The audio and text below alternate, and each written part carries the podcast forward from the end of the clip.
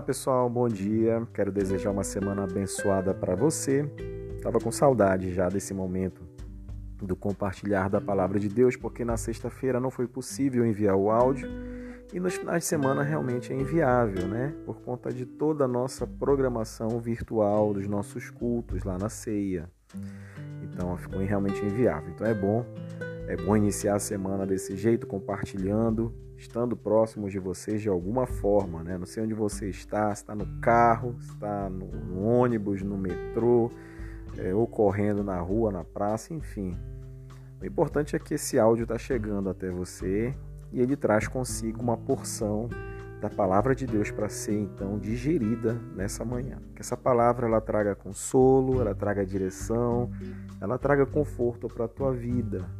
É, esse é o poder que a palavra de Deus tem tem esse poder de penetrar a nossa alma, o nosso espírito e de fazer algo é, tremendamente eficaz né, nessa transformação do nosso pensamento, sentimentos e tudo mais.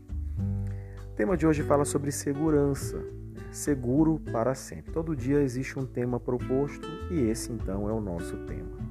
Lembrando que ele será compartilhado ao vivo às 9h30 da manhã através do meu canal do Facebook, do Facebook já, do Instagram, arroba Thiago com TH underline ceia. Tá? Você é o nosso convidado para participar, terei imenso prazer e alegria de contar com você nesse devocional. Algumas pessoas, por conta do horário, acabam não podendo participar, mas assistem depois e aí, no outro horário oportuno, conseguem da mesma forma também absorver o conteúdo compartilhado. Então, vou aguardar vocês nessa manhã. Seguro para sempre. Evangelho de João, capítulo 16, verso 33 diz assim: No mundo tereis aflições, mas tem de bom ânimo, eu venci o mundo. Jesus ele disse essas palavras no cenáculo quando ele partilhava sua última ceia com seus discípulos. Ele sabia que sua hora havia chegado e que logo ele sofreria pelos pecados do mundo. Ao antever o tempo em que não estaria mais ali, sabia que seus discípulos enfrentariam um problema após o outro. Então esse, esse, esse tema ele surge repetidamente em seus discursos finais. Jesus ele fala aos seus discípulos que os deixaria. Jesus ele diz que o mundo os odiaria tanto quanto odiou a ele. Jesus ele diz que as pessoas procurariam matá-los e que eles chorariam e lamentariam em tristeza e angústia. Tudo isso é relatado no Evangelho de João. Até que Jesus finalmente ele resume todas as suas tribulações na simples declaração: Neste mundo vocês terão aflições. Então, embora essas palavras tenham sido ditas especificamente aos seus primeiros discípulos, elas permanecem relevantes hoje para qualquer pessoa que queira fazer diferença no mundo por Jesus Cristo.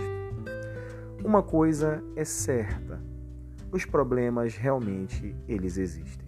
Então, eu queria nessa manhã fazer a reflexão em duas partes. A primeira parte, Jesus diz assim: "Tende bom ânimo". Ele foi muito sincero quanto aos muitos problemas que certamente enfrentariam os seus discípulos mas nem por um momento ele considerou isso algo sobre o qual tivesse que se preocupar.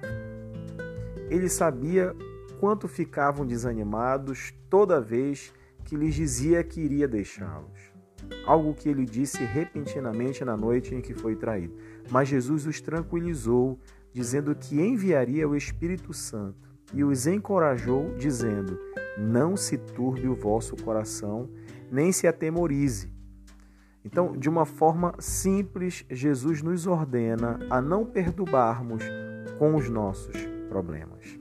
Então, nessa manhã, tem de bom ânimo, independente da situação que você esteja vivendo. Se você não tiver o ânimo restabelecido, realmente fica muito complicado de se manter em pé.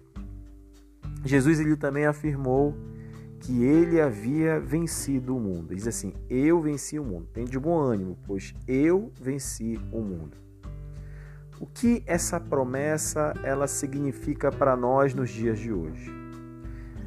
Se Jesus venceu o mundo, então a morte ela foi derrotada.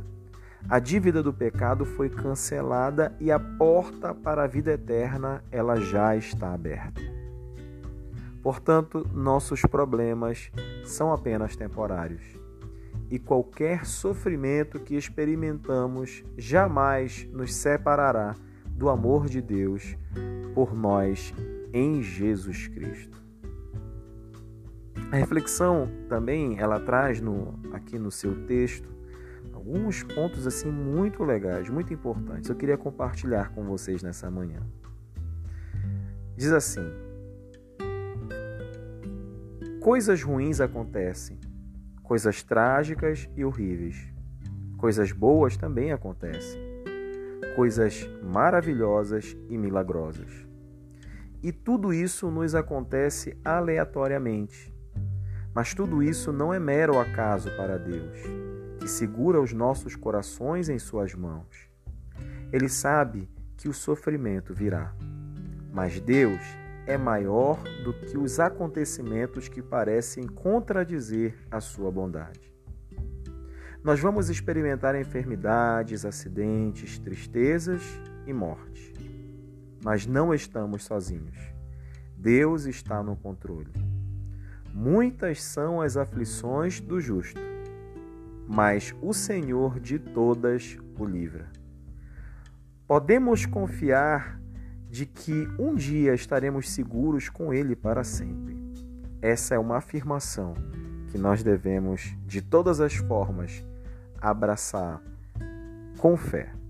Deus abençoe o seu dia, Deus abençoe a sua semana. Um grande abraço.